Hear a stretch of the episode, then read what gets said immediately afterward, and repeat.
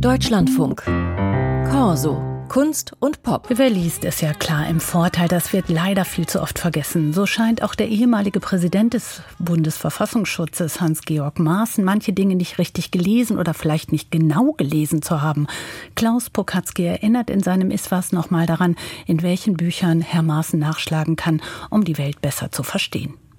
Herr Maaßen, Sie tun mir wirklich leid, was Sie alles ertragen müssen. Unter Rassismus gegen Weiße leiden Sie. Woran leiden Sie wohl noch?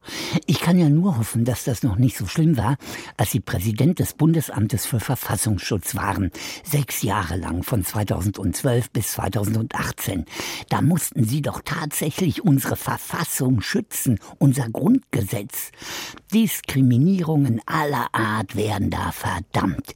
Egal, wo jemand herkommt, welche Sprache er oder sie spricht, welche Hautfarbe oder welche Religion er oder sie hat, da steht, alle Menschen sind vor dem Gesetz gleich.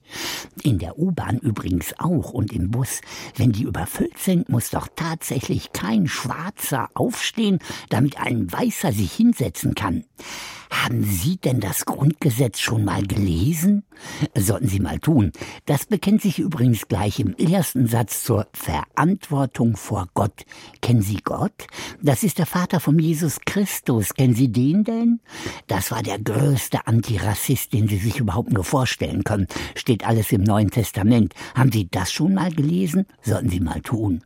Übrigens, die Partei, der Sie seit 1978 angehören, hat ein C im Namen. Wussten Sie schon, dass mit dem C genau dieser Jesus gemeint ist, dieser Antirassist, der stolz auf ein Grundgesetz ist, das auch Afrikaner und Araber als gleichwertige Menschen ansieht? Wie haben Sie es nur mehr als vier Jahrzehnte in einer solchen Jesus-Partei ausgehalten? Ich kann mir wirklich vorstellen, dass Sie da an allem Möglichen leiden. Aber wenn Sie mal unser Grundgesetz durchlesen und das Neue Testament, dann lernen Sie ein wenig über unser Land und die Partei, die Sie nicht mehr haben will.